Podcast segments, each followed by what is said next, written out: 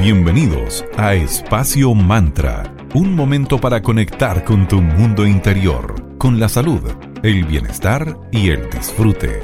Espacio Mantra, tu pausa de la tarde. Muy buenas tardes a todos y a todas. Aquí estamos en Espacio Mantra, tu break saludable de la tarde. ¿Cómo estás, querida Valeria Grisoli, por allá? Muy bien, Sandra Prado, todo bien esta tarde. ¿Tú cómo estás? Todo bien también. Comenzando una nueva semana. Hoy, lunes 2 uh. de noviembre. Número maestro, mira. Una Eso mismo estaba pensando, 22 de noviembre, número maestro. ¿Qué podríamos decir de un número maestro, querida Sandrita? Ay, bueno, el 22 eh, a la vez, es, si lo reducimos es un número 4, la carta del emperador, es como un buen número para concretar cosas. Mira. sí. El plan que trazaste.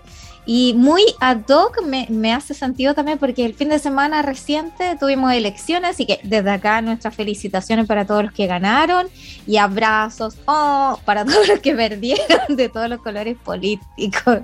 Así es. Es por esto que hoy vamos a hablar acerca de cómo aprender a ganar y a perder. Algo súper, pero súper importante tanto para grandes como para chicos. Porque sabemos que cuando ganamos se siente tan bien. Esa victoria tiene un sabor, pero delicioso.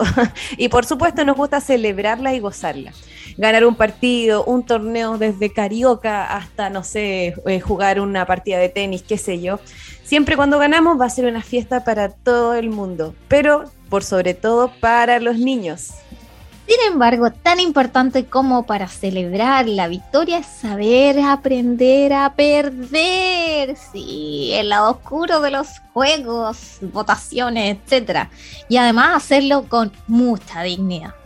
Y esto es un valor que hay que enseñarle a los niños y niñas porque de la misma manera que hay que respetar a los rivales, debemos ser conscientes de las virtudes propias incluso cuando uno pierde. Los más chicos de nuestras casas deben aprender que una vez se puede ganar y otras veces también se puede perder y no pasa nada. Y enojarse o sentirse mal después de perder es algo súper normal. Somos humanos y esto no solo es cosa de niños, sino que también puede ser eh, también eh, algo que suceda en la adultez. También hay que tener en cuenta que debemos llevar a práctica la famosa frase de consolación, lo importante es participar. Puede sonar súper fome, pero sí, lo importante es participar. Saliste de tu zona cómoda y te atreviste. Es un reto que requiere esfuerzo y voluntad, por supuesto, por cada de uno, porque estás escogiendo hacer algo. Sí, para los más pequeños es más difícil todavía porque no cuentan con la madurez emocional. Típico que los niños ante un juego, aunque sea algo súper básico, se pican, se enojan, porque todavía están aprendiendo a gestionar sus sentimientos. Y al principio los pequeños son muy egocentristas por el solo hecho de ser niños que quieren que todo rija en torno a ellos. Su comportamiento tiene que ver con esa dependencia que tienen de nosotros los adultos para todo. Así es, generalmente buscan ser el centro de atención, es natural, los niños son así, quieren llamar la atención de todos quienes los rodean y les cuesta comprender eso de no obtener lo que desean. Ahí hay que tener ojo, porque si no se convertirán en adultos que no saben recibir un no, lo que es bastante grave. Y cuando los niños juegan, ya sea en una cancha, en un parque infantil o en cualquier escenario ficticio que ellos crean, el lugar se convierte en un real campo de batalla. ¿Se han fijado cuando empiezan a jugar los niños? Sí, todos quieren ser el que manda, el que lleva la voz cantante, decidir a qué se juega, cómo se forman los equipos, las reglas. No, es que yo soy el líder, es que yo voy a hacer el color rojo, es que yo, estas son las reglas del juego. Y así antes de empezar ya se han convertido en pequeños mandones, líderes en potencia, lo que les gusta decidir a qué se juega, cómo y con quién. Claro, y esos líderes en potencia, si se encausan bien, pueden ser grandes personajes. Así que hay que también potenciar todas esas virtudes que los niños empiezan a mostrar naturalmente. Y una vez ya en el juego, en este campo de batalla, algunos llegan incluso a hacer trampas para salirse con la suya y ganar como sea. Ganar a perder, ganar o perder, perdón, no depende solo de uno mismo. Generalmente es una labor de equipo, que no se nos olvide eso a lo que cada uno debe contribuir con su granito de arena. La, victoria o el, el perder no depende solo de uno, somos un equipo que está enfrentándose y eso también hay que tenerlo súper presente. Y un factor también importante a la hora del juego es la suerte. También está presente cuando se juega. Unas veces a favor, otras en contra. Pueden haber estos factores externos. Y tener un mal perder lleva a algunos niños a no querer participar en ningún tipo de partido o competencia cuando sospechan que van a perder o abandonan a medio camino. Ah, es como, ay, no, ya no me gustó esto. Claro, porque está perdiendo. y empiezan a echar la culpa al entrenador, a otro del equipo que el otro es responsable de sus lamentos. Y no, no, no, no, no. Ahí desde chiquitito hay que aprender a enseñarle a que está bien. Si a veces uno pierde, no, como tú dices, no pasa nada también hay que tener ojo porque puede haber casos en que los niños incluso finjan algún tipo de dolor de guatita o cualquier otro síntoma físico con el fin de evitar enfrentarse a la situación en sí. Incluso, no sé, por ejemplo, ir a la clase de gimnasia al otro día en el colegio, en donde educación física, en donde sabes que te va a tocar, no sé, invento, la invertida. Y tú sabes que te cuesta un montón y eso va a hacer que, entre comillas, pierdas. Obvio que no vas a querer ir al colegio y vas a empezar, mamá, me duele la guatita, mamá, no sé qué. Así que hay que estar con las antenitas súper atentas y pendientes ante este tipo de situaciones porque es normal que aparezcan todas estas cosas por parte de los niños. Y obviamente estamos súper de acuerdo con que perder con una sonrisa a veces es súper complicado, reconocer que el otro tiene la razón o que, entre comillas, ganó y hacerlo desde un lugar amable, uff, tremendo desafío igual. Es súper difícil para uno que es adulto, imagínate los niños. Así que muy importante enseñar a nuestros niños y niñas acerca de la tolerancia la frustración, cuántas pataletas se podrán evitar los papás para evitar que se sientan muy mal cuando no logran lo que desean. Es súper difícil, así que nuestros saludos de acá a todos los papás y mamás que, y cuidadores que hacen esta lucha diaria. Es súper difícil su rol educar a los hijos resulta esencial para que comprenda que unas veces se gana y otras se pierde. Yo creo que uno de los grandes desafíos que tienen los papás es eso, el manejo de la frustración frente a todo. Desde, no, me quiero poner esta ropa, quiero ir con tutú de ballet al colegio. No, tienes que ir con tu uniforme. Y desde ahí comienza como este tira y afloja con los papás y que también se intensifica a la hora de los juegos. Totalmente. Y otro aspecto súper importante es decir no el también que decir no y, entender que se va a perder en algunas veces hará que el niño empiece a ser considerado como el mala onda del curso. Cuando un niño no sabe perder, otros ya no van a querer jugar con él porque saben que después de eso va a haber un show enorme. También sucede lo mismo cuando los niños son un poco tramposos para poder ganar. ¿Qué van a conseguir? Que los demás les cuelguen ese cartel como de tramposo y prefieran de nuevo no jugar con él porque no practica el juego limpio. Así que ahí también le enseñamos a hacerse cargo de sus acciones, de que toda acción generará una reacción. Es difícil para uno como adulto y como para un niño es aún más grande el desafío. Claro, porque ahí potencialmente ese niño que es excluido, luego puede generarse un tipo de bullying, porque se puede volver o el matón del curso o el renegado, el que está siempre solo. Entonces, cualquiera de las dos opciones no es bueno. Así que ahí a los profesores, a los educadores, a estar ojo también, porque en ese ámbito más de como de competencia que se da en, el colegio, es tan típico, eh, los papás a veces ni se enteran porque llega el niño enojado y tú no sabes por qué. Si ahí no tienes también el feedback de tu profesor, así que ahí a papás y a mamá estar siempre atentos a cómo estuvo el niño y que los profesores te comenten.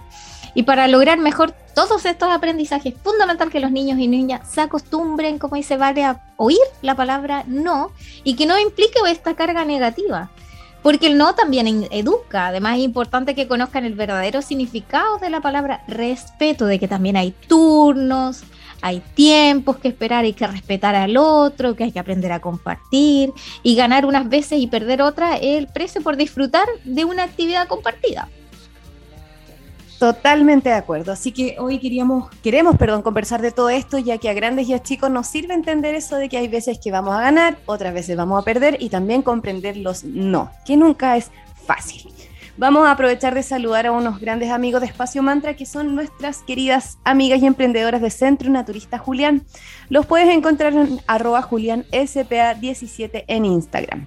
Tienen dos locales, uno en Avenida Palmira Romano Sur, 405 local 25 en Paseo Lázaro Carias en Limache y el otro es en Pasaje Concordia 503C local 3 también en Limache. Para cualquier consulta, escríbeles a su WhatsApp más 569 5188 0069. También te pueden asesorar a través de mensaje privado, tienen la mejor voluntad y tienen productos súper naturales y orgánicos para la salud de tu cuerpo, mente y alma. Así que muchísimas gracias al Centro Naturista Julián.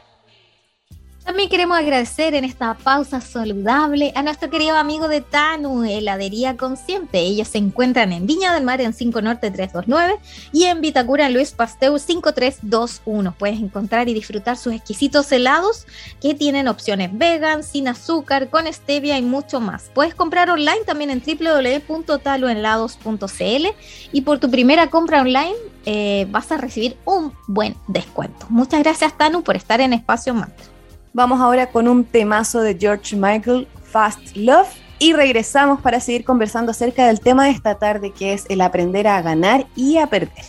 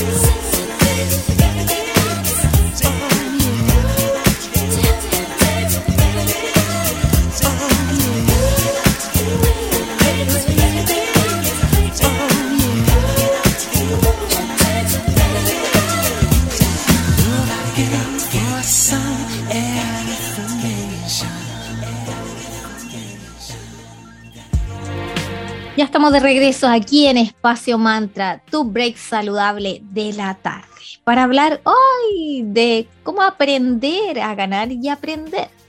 Antes de compartir algunos consejos acerca de aquello, veamos qué importancia tiene este aspecto en nuestra vida cotidiana.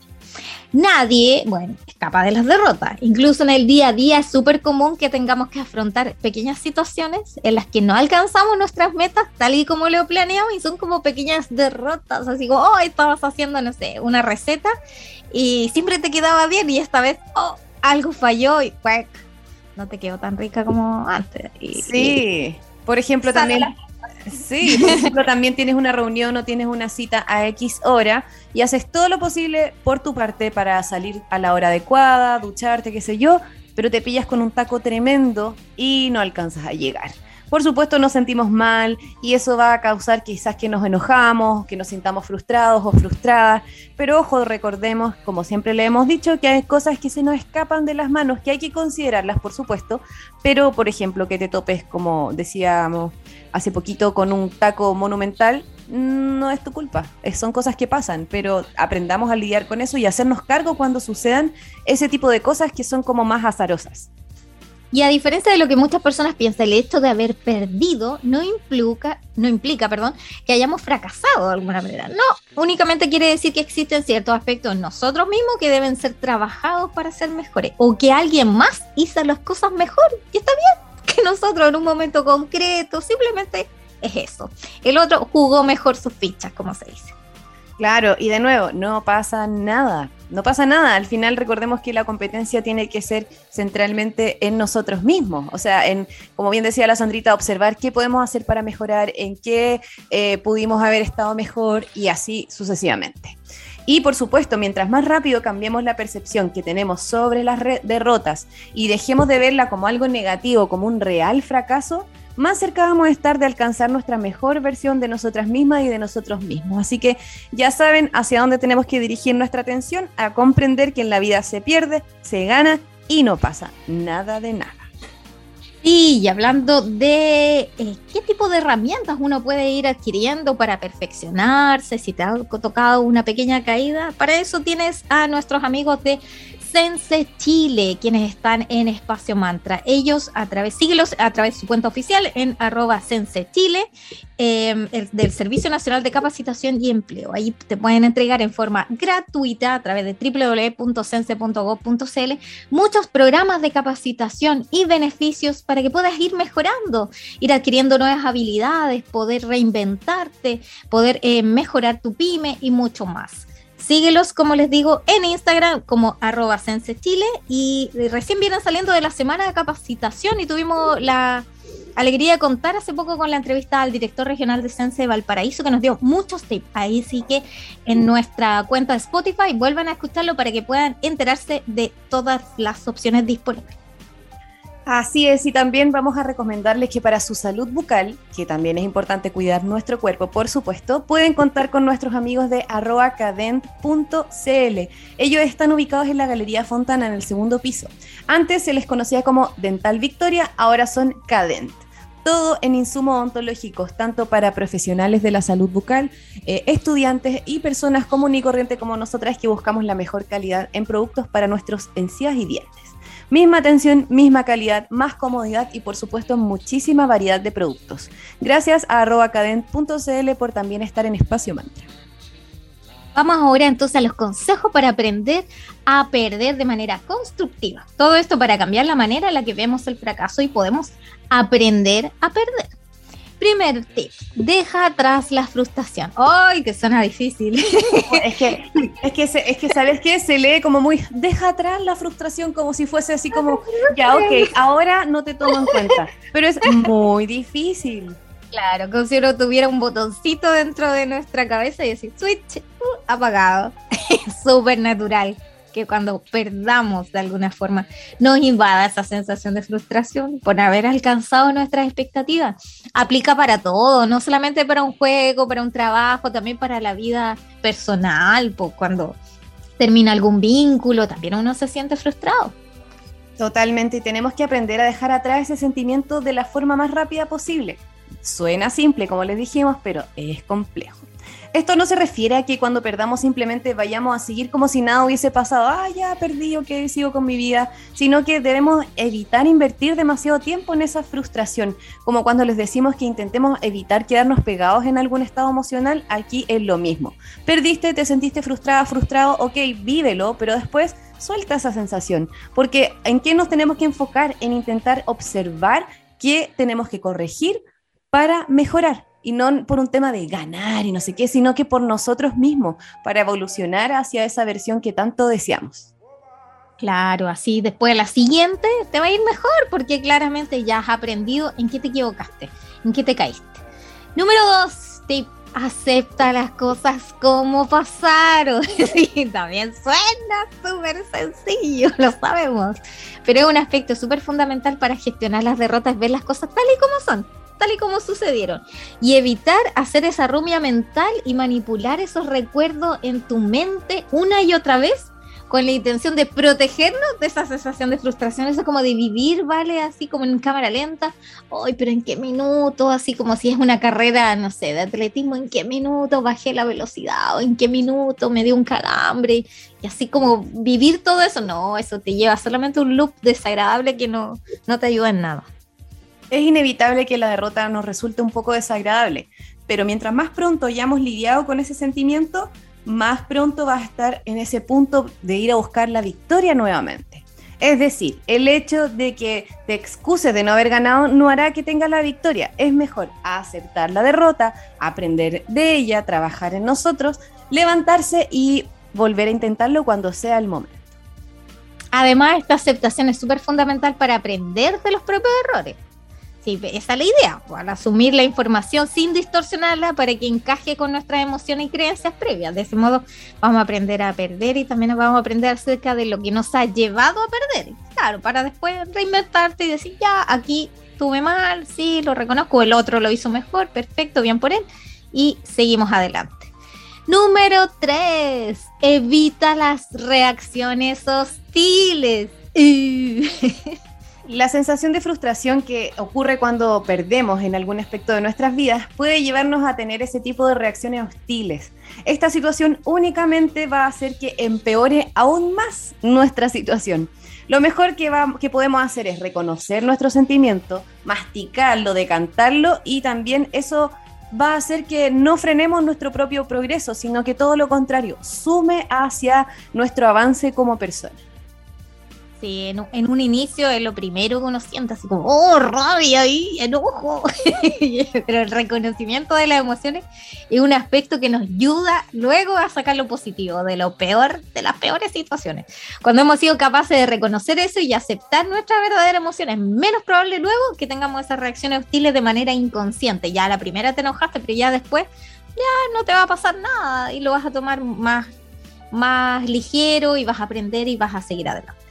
Regresamos para seguir aquí en Espacio Mantra, tu pausa saludable de la tarde.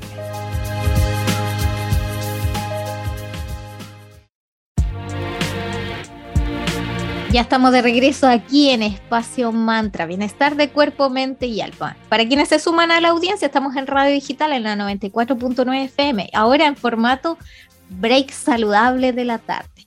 Y en esta tarde con Vale estamos dándoles pequeños tips sobre cómo aprender a ganar, pero más importante aún, cómo aprender a perder con ocasión de estas últimas elecciones recién pasadas. El cuarto tip, porque en el bloque anterior estábamos ya, repasamos los tres primeros, dale más importancia al proceso el hecho de ganar representa el resultado de ese proceso en el que tuvimos que habernos preparado para competir o en su defecto implica que planificamos cómo hacer las cosas de una determinada manera para conseguir los resultados específicos. Saber perder además tiene relación con la lógica de admitir que ese error no era inevitable y que pudimos hacer más cosas para obtener mejores resultados. El proceso de entrenamiento o la planificación misma de lo que vas a realizar es tan importante y gratificante como el ganar en sí. Solo que en el momento de perder olvidamos lo mucho que disfrutamos el proceso de entrenamiento o planificación. Es como ir directo hacia el destino y olvidarte de disfrutar el viaje, que eso nos pasa en muchos aspectos de nuestra vida, como que vamos a veces como caballito de carrera o incluso en piloto automático, es que tengo que lograr esto, lo que sea, y se te olvida disfrutar el paisaje, el camino. Así que ese mensaje también es como para, no solamente respecto al ganar y perder, sino que a todos los aspectos de nuestra vida, que no se nos olvide disfrutar el recorrido. Y claramente, como dice Vale, no se le debe dar todo el crédito al hecho de ganar, a llegar a la meta. Porque ya hay gloria en el hecho de competir con otros o competir con uno mismo, que yo creo que es lo más difícil, porque uno es muy duro consigo mismo. Así que aprende a enfocarte más en el proceso, a disfrutarlo sin que te afecte esa ansiedad por llegar a, a tu objetivo y de esa forma va, verás cómo todo sale de una manera más natural, más fluida, porque vas disfrutando, entonces vas vibrando positivo y va llegando de una mejor forma. Incluso es más fácil que ganes si vas disfrutando el camino todo el rato. Quinto tip, evita el rol de ser el favorito. Yo creo que esa carga debe ser muy difícil de llevar. Y por más que las circunstancias estén a tu favor, para optar a esa victoria, ese, el rol de ser el favorito no siempre favorece a quien lo posee, tiene mucha carga. Sí, totalmente, te, traspasan una carga enorme cuando te dicen ese tipo de cosas, eres mi favorito, eres mi hija favorita, no sé qué, Uf, por favor, no hagamos más eso. Entonces partamos desde la idea de que tenemos más opciones que ganar. Y esto puede ser incluso un, alma, un arma perdón, de doble filo no está mal tener confianza en nosotros mismos y en nuestras capacidades, por supuesto. Pero ojo, hay que evitar caer en la autocomplacencia para tener una mejor visión de los retos que nos tocará afrontar. Porque si te ves a ti mismo como el mejor, el winner y que tiene toda la oportunidad de ganar, eso podría llevarte a subestimar a tus rivales, por ejemplo, y sobrevalorar tus capacidades, el creerse el cuento más allá de, de la objetividad misma. Y si pierdes, será mucho más difícil recuperarte emocionalmente. Es como cuando he escuchado el dicho, dicen, mientras más alto llegas, más el suelazo te duele más. decir, más solo estás. bueno, también, generalmente quien está en la suma está bastante solo, sí, es cierto, pero toda esa carga que tiene de como, ay, es que tú eres la mejor alumna, a ti te debería ir estupendo, es como, ¿de qué te preocupas? Y, y tú así como, ay, ay, ay, como doble carga dentro de tu espalda. Así que ahí en la... está bien tener amor propio, pero en su justa medida. Número 6, tip, evita el pensamiento túnel.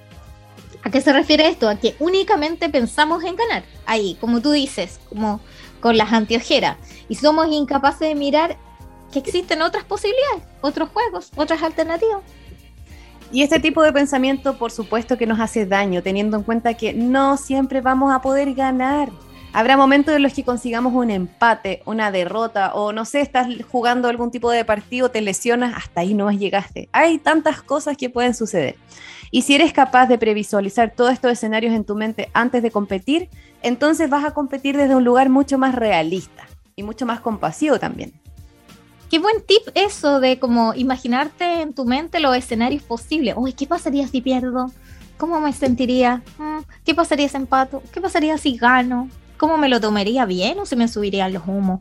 Todo eso está muy bien. Por lo mismo estarás mejor preparado para disputar la victoria sin dejar que esto te obsesione por completo. Sí. Número 7 y último tip, evita la estigmatización. Los estigmas son formas de pensamiento, lo que nosotros eh, radicalmente al analizar las cosas en un todo o nada sin existir un punto medio. Eso también es súper negativo para nosotros mismos, como que te, te juegan la vida.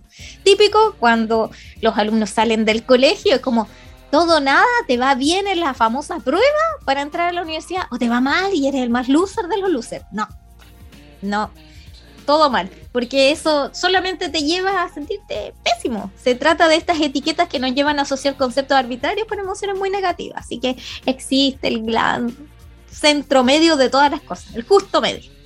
Siempre, siempre va a haber ese punto medio en donde uno se trata con amor y a la vez está como dispuesto a todo lo necesario para lograr la meta que uno se ha propuesto.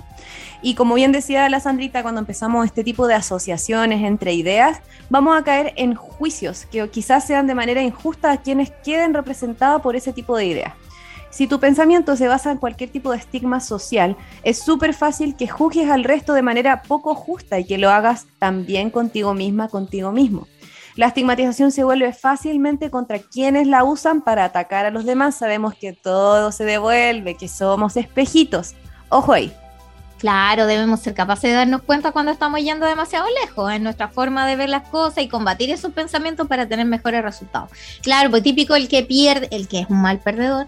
Claro, dice, ah, es que el otro tuvo ayuda, ah, es que el otro, así como minimizando el logro del otro, y eso tampoco está bien, pero está haciendo un mal perdedor, no estás valorando las buenas acciones de los demás, el buen plan que tuvo el otro, y así que ahí a, hacer la autoobservación respectiva. Bueno, ahora lo vamos a dejar con un poquito de música, lo vamos a dejar con Foster the People, con Pump Up Kick, y a la vuelta seguimos hablando de este interesante tema aquí en Espacio Mantra, tu break saludable de la tarde.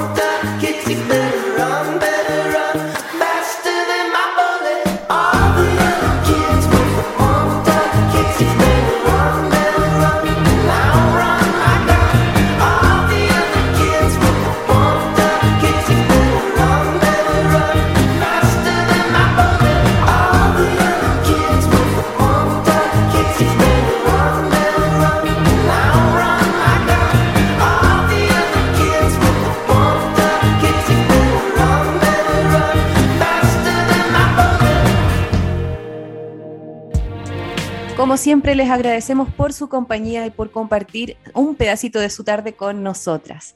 Vamos a saludar a nuestros amigos de la tienda arroba Magia y Cristales. Ellos son una tienda esotérica maravillosa que puedes encontrar en la Galería Fontana en Viña del Mar en el segundo piso. Además, los chicos tienen una escuela con cursos de formación súper interesantes que puedes conocer en arroba eclectic.ritual.school y una editorial tremenda que la puedes conocer en arroba tridente editorial. Tienen envíos a todo Chile y puedes consultar a través de su mismo Instagram o en un WhatsApp que ellos dedican el 922-410-569. Ahí puedes eh, eh, aclarar cualquier duda que tengas respecto a sus productos. Son una súper buena alternativa para regalar en estas fiestas que pronto se acercan y por supuesto regalarse a uno mismo también algo de esta tienda maravillosa y mágica. Así que gracias por también estar en Espacio Mantra. ¿Quieres darte una pausa esta tarde? También nuestros amigos de cervecería Coda son una buena alternativa. Puedes pedir sus exquisitas cervezas conscientes en forma online a www.coda.cl. Coda, orquestando un mundo más humano, justo y verde, colaborando y movilizando desde la industria cervecera. Puedes seguirlos en Instagram, donde los chicos semana tras semana están sacando nuevas versiones de cervezas en arroba cervecería. Vamos a conversar ahora acerca de otro tema súper importante que quizás no se conversa mucho, que es el síndrome del impostor. ¿Lo conocen? Yo con la Sandrita recién lo estoy conociendo, ella me lo presentó y es bastante interesante. El término síndrome del impostor fue eh, creado por dos psicólogas clínicas en el año 1978, hace un buen rato, y, eh, con, eh, a, cargo de Pauline Clance y Susan Imes. Después de llevar años trabajando con mujeres que llevaban historial de gran éxito académico y laboral, paradójicamente ellas se describían a sí mismas como una persona que no eran exitosas y vivían constantemente con una sensación de falsedad. A pesar de esos tremendos currículum académicos que tenían, se seguían creyendo como algo mediocres e incluso falsas. Los psicólogos clínicos que trabajan con este síndrome han identificado algunos de los patrones que tienden a repetirse, como por ejemplo, has tenido la sensación permanente de que uno es falso en términos intelectuales. O sea, ¿qué quiere decir esto? De que no eres tan bacán como los demás piensan que tú eres, que no tienes tanto conocimiento como tú, y además de que esa falsedad en algún momento va a ser descubierta. Totalmente. Y entonces, la sensación recurrente de estas personas que viven bajo este síndrome es creer que los demás piensan que, ah, yo sé mucho de un tema, pero en realidad no sé tanto porque me da miedo que se den cuenta que no sé. Es como un círculo virtuoso, así como tanto tóxico que se repite y se repite tienden a ser personas que son súper autoexigentes, con una responsabilidad tremenda, porque desde el punto de vista de ellos hay que hacer lo que sea posible para evitar que se descubra su falsedad intelectual o llegar incluso a perder ese reconocimiento en el campo profesional en el que se muevan e incluso de sus seres queridos y de su familia. Entonces una presión bastante grande. Sí, y varios estudios señalan que se trata de personas que no solo tienen una alta exigencia en términos laborales o académicos, sino que también, como dice Vale, es una autoexigencia que tiende a irradiarse en todos los ámbitos de la vida. Son personas que tienden a sentir esa presión por demostrar que son exitosos en su relación de pareja. Mira, tengo eh, la pareja perfecta y como que necesitan mucho del, del like del resto. O soy la mamá perfecta, la familia perfecta, etcétera. Así es, esto va a llevar a una constante sensación de fatiga, de casi nunca estar a la altura de las supuestas exigencias o expectativas de los demás o incluso de la sociedad. Qué agotador. Todo en algún momento hemos caído en eso de compararnos respecto a lo que la sociedad esperaría de nosotras y es súper eh, heavy, es una carga que hay que tratar de eliminar de alguna u otra manera. Por supuesto, en algún momento de nuestras vidas muchos hemos sentido que no somos lo suficientemente capaces o lo suficientemente competentes. Esto es súper habitual, a todas y a todos nos pasa, para que no se sientan mal por dudar sobre ustedes mismos. No pasa nada, es parte de nuestra naturaleza humana. Y esta experiencia, ¿cuál es el entonces el límite entre mm, el síndrome del impostor y simplemente estar pasando por un bajón? Es que se empiece a volver en forma crónica, cuando genera una sensación de insatisfacción o de agotamiento generalizado, por sentirte obligado o obligada a cumplir con todas las expectativas laborales, sociales, como te digo. Sobre todo yo creo que el síndrome de impostor, la mayoría de las mujeres eh, pasa con eso. Es parecido a lo que veíamos en el capítulo anterior, ¿vale? Del síndrome de la mujer agotada en donde tratas de cumplir todos los miles de roles y tratas de hacerlo perfecto. No se puede, porque no tenemos un límite de, de, energía física y psicológica. También cuando se transforma en algo que te impide incluso disfrutar esos logros que fueron súper merecidos para ti y ni siquiera te das el tiempo de disfrutarlo porque dice como, ay, mira, te pasaste, lograste esto, te dicen el resto y tú, tú así como lo minimizas y dices, no, si no fue tanto, sí, igual, tuve suerte. Como que no, no, no valoran eh, estos partidos ganados de la vida. Totalmente, y las personas que viven atrapadas en un síndrome del impostor difícilmente valoran o aceptan cualquier tipo de logro como propio, como bien acaba de decir Sandrita. Lo atribuyen a factores como el azar, a que lograron engañar a otros o que aún no han descubierto su incompetencia. Súper duros con ellos mismos. Entonces puede llegar a convertirse en una experiencia súper dolorosa, frustrante, fatigante, que por supuesto va a afectar la calidad de vida de quien esté bajo este síndrome que es bastante intenso. Y justamente es ese el momento en que la red flag ahí, banderita roja, en que ya se está volviendo una costumbre, una mala costumbre de parte tuya, se está volviendo tu síndrome, el que debes acudir a un especialista en el área para poder trabajarlo mediante psicoterapia y ayuda profesional. Bueno, queridas y queridos, hemos llegado al término de este interesante programa de cómo aprender a lidiar con el concepto de aprender a ganar, aprender a perder. Nos pueden volver a escuchar en este nuevo horario todos los lunes y viernes. Vamos de las 3 de la tarde a las 4 de la tarde y los días miércoles de las 3 y media a las 4. Síganos en Facebook como Espacio Mantra tenemos una cuenta también de Spotify donde subimos los programas en formato podcast. En eh, Instagram revisen también ahí todos los tips que día a día le estamos dando. Así es, y también recuerden que tenemos un espacio súper entretenido que hemos creado que se llama Mercadito Digital, en el que buscamos trabajar colaborativamente con emprendimientos que sean interesantes de potenciar. Nos encantan las buenas ideas, así que si ustedes tienen algún tipo de emprendimiento y les gustaría que trabajáramos en conjunto, escríbanos directamente a nuestro Instagram, arroba espacio.mantra, y ahí podemos conversar sobre planes súper interesantes, justos, en tarifas por sobre todas las cosas y eh, para que potenciemos esas grandes ideas que de repente necesitan un empujoncito. Así que ya saben, Mercadito Digital completamente disponible y dispuesto para todo emprendimiento que quiera crecer y trabajar en conjunto, por supuesto. Sí, y todos los planes y la información se la pueden mandar vía mensaje directo en Instagram, así que en arroba espacio.mantra y estamos conectadas totalmente con ustedes. Cerramos la jornada con música de Black Keys y la canción, ahí ayúdame con el inglés, ¿vale? Es Tighten Up. Tighten Up, yes. Muchas gracias. Chao, chao. Chao, que tengan linda tarde.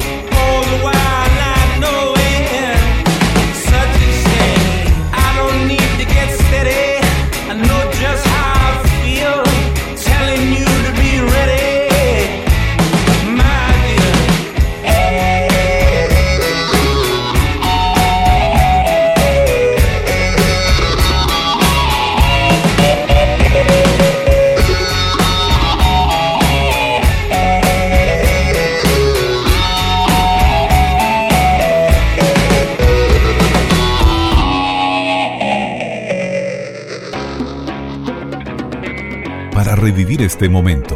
Encuéntranos en Digital FM y síguenos en arroba espacio punto mantra. Espacio Mantra, tu lugar de encuentro.